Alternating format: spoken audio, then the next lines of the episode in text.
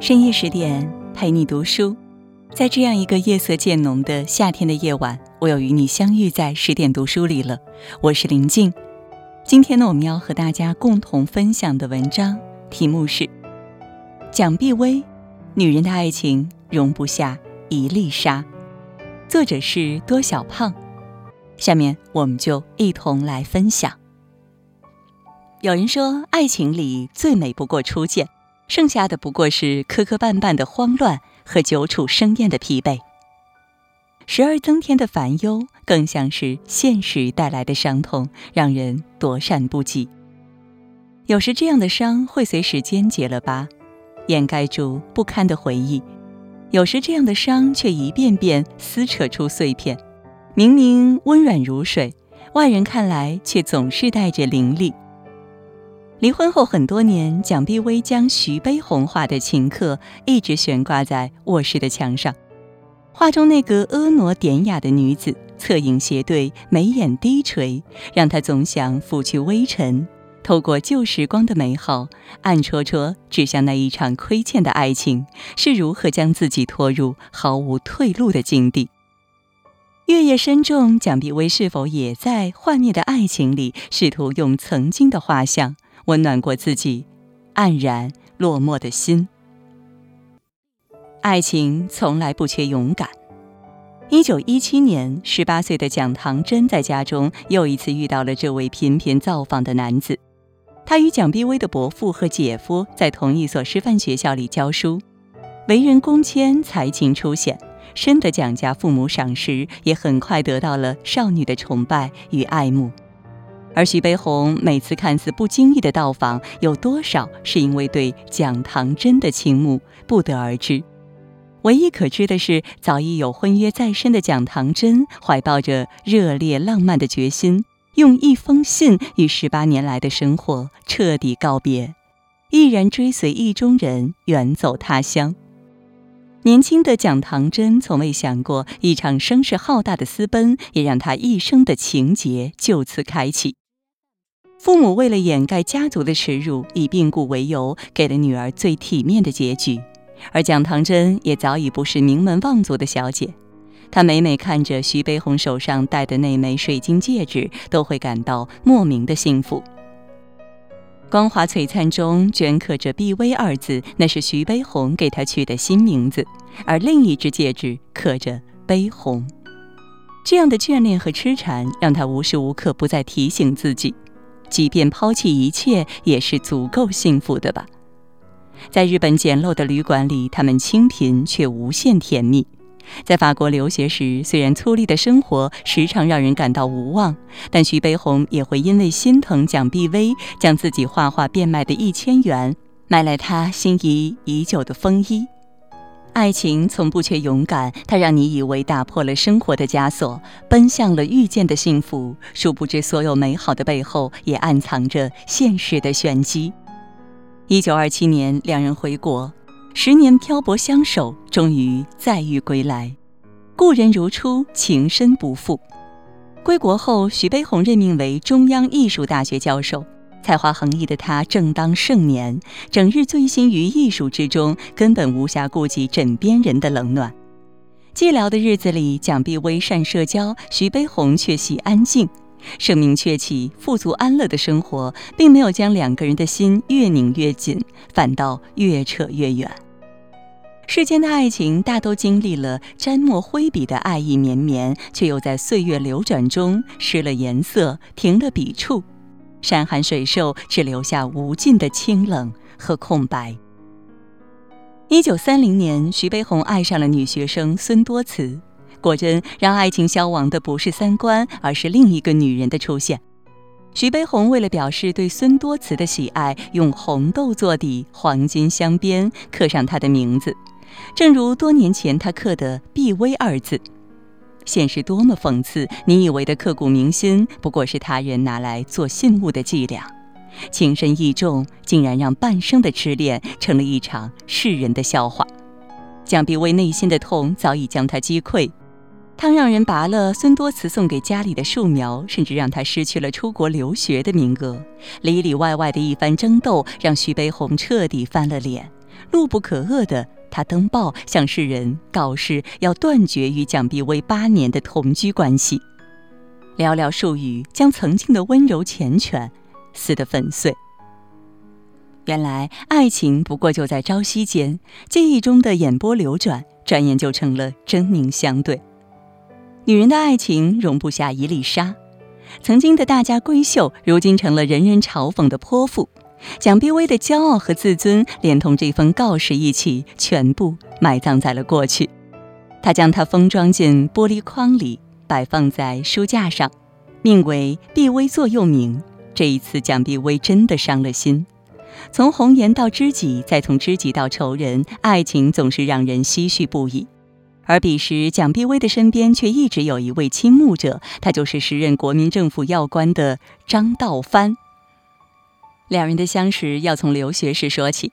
在巴黎期间，张道藩与徐悲鸿曾成立过留学生会，两人以兄弟相称。而年轻漂亮的蒋碧薇给张道藩留下了非常美好的印象。奈何佳偶天成的一对璧人，丝毫容不得他人的爱慕之心。十年的光阴，让一段未了情似乎迎来了转机。蒋碧薇生活的不如意，张道藩都看在眼里，也记在了心里。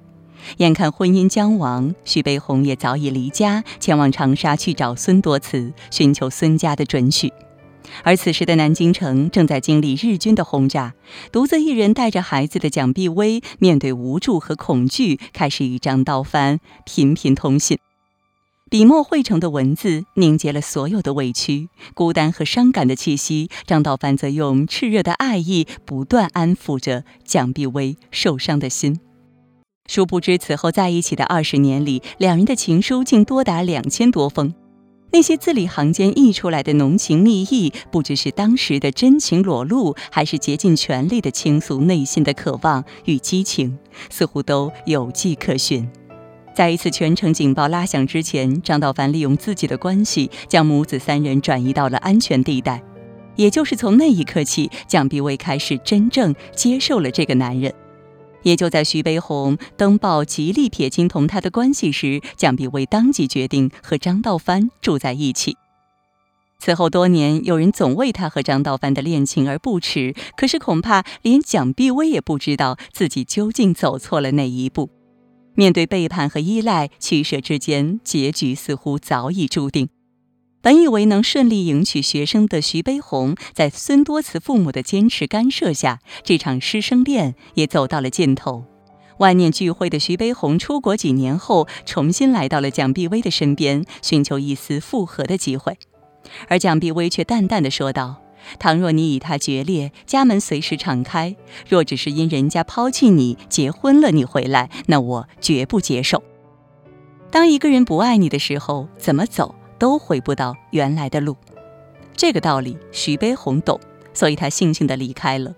这个道理蒋碧薇也懂，年月渐久的依靠，总未及初遇时那般动人心魄。当复合一事被张道藩知晓后，他提议蒋碧薇离婚，再同他公开结婚。原本性格强硬的蒋碧薇却未同意他的建议，反而选择继续做他的情妇。当你把想要的生活握在手里时，便有了不争不恼的心，到最后才会明白，在爱情里别为了一粒沙而忘记自己。恨之入骨，才知爱的走心。一九四四年，兜兜转转的徐悲鸿决定与廖静文结婚。这一次，徐悲鸿又登报示众，称自己和蒋碧薇早已解除了同居关系。蒋碧薇莞尔一笑，两次登报，一次求和，让他在旧爱新仇里断不了执念和恨意。这一次，他决定索要一百万元，古画四十幅，徐悲鸿的作品一百幅，并且他的收入每月要分一半做抚养费。也正是这次狮子大张口，让蒋碧薇成为日后被人诟病的一大罪状。诗人的刻薄在于，他们不允许用精明去化解背叛，反倒叫嚣着失了智慧。究竟是贪得无厌，还是恨意难平？或许只有蒋碧薇自己才知道。面对这份不公正的离婚协议，徐悲鸿却坦然接受了，甚至在离婚前将蒋碧薇最爱的琴课赠予他。此后，他夜以继日地画画，因为喜欢站着作画，没过多久便病倒了。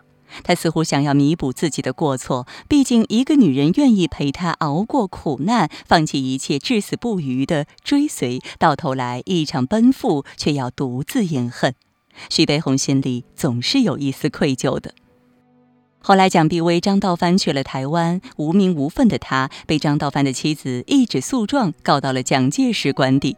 仕途受损的迹象，就像一道绳索，紧紧勒住了张道藩，也让这段轰轰烈烈的感情戛然而止。曾经那句“等你到六十岁时和他离婚来娶你”的誓言，早已褪去了真诚和浪漫，剩下的只有毫不相干的决绝。蒋碧薇识相地离开了张道藩的公馆，并坚定地说道：“基于种种原因，我决定促成他的家庭团圆。”我想，此时的蒋碧薇一定长长舒了一口气。哪怕生活拿到竟是不如意的底牌，愿意把牌亮出来的人，才可能真的放下一切。一九五三年，身体每况愈下的徐悲鸿去世；一九六八年，张道藩在台湾去世。暮年的蒋碧薇将他们写进了五十万字的回忆录中，上篇为“我与悲鸿”，下篇为“我与道藩”。在我与悲鸿中，蒋碧薇满腹怨言和仇视，用一句“一看错满盘书”的愤慨，将徐悲鸿艺术的一生牢牢铭记在了一次出轨上；而在我与道藩中，他却倾尽所有溢美之词，盛赞张道藩的温柔体贴和风度翩翩。然而，纸短情长的背后，他犹记起徐悲鸿直到去世前手上还带着那块留学时一起买的怀表，竟感到无限伤感。而病榻前的张道藩早已记不起他的模样，他却表现得异常淡然。果真，让你付出最多的那个人，才是一生挚爱。往后余生，爱过你的人，皆是过客。人生路路，从你心上走过一遭，哪怕后来把爱酿成苦楚，也是一直离你心最近的那个人。深爱过，此后再多的温柔眷恋，也只是顾了自己或周全；而在心里最私密的地方，恨着的人，又能懂他几分痴爱？一九七八年十二月十六日，蒋碧薇病逝于台北，享年八十岁。二零一零年，徐悲鸿画的蒋碧薇女士在拍卖会上卖出了七千二百八十万元的天价，创徐悲鸿画作的新高。倘若蒋碧薇知晓心中的遗憾和仇恨，是否又能消解半分？这位一生以两大情事为世人所知的民国女子，在光阴散落的满眼绯红中，让人们记住了她的勇敢，也想起了她的强悍。进退和隐忍似乎向来和他无关，有人叹息他太过用力，有人嘲笑他一生无名。殊不知，从私奔那一刻起，他便把爱情视为今生所以。年轻时不计后果，中年时贪恋温暖，暮年时孤寂终老。不拿选择定义自己的人生，这份果敢和精彩，并不是每一个女子都能做到。女人的体面，别成全了他人而伤了自己。既然容不下一粒沙，不妨就按自己喜欢的方式去爱、去生活。只要忠于自我，就是对此生最大的回报。更多美文，请继续关注十点读书，也欢迎把我们推荐给你的朋友和家人，一起在阅读里成为更好的自己。也祝各位每晚好梦，晚安。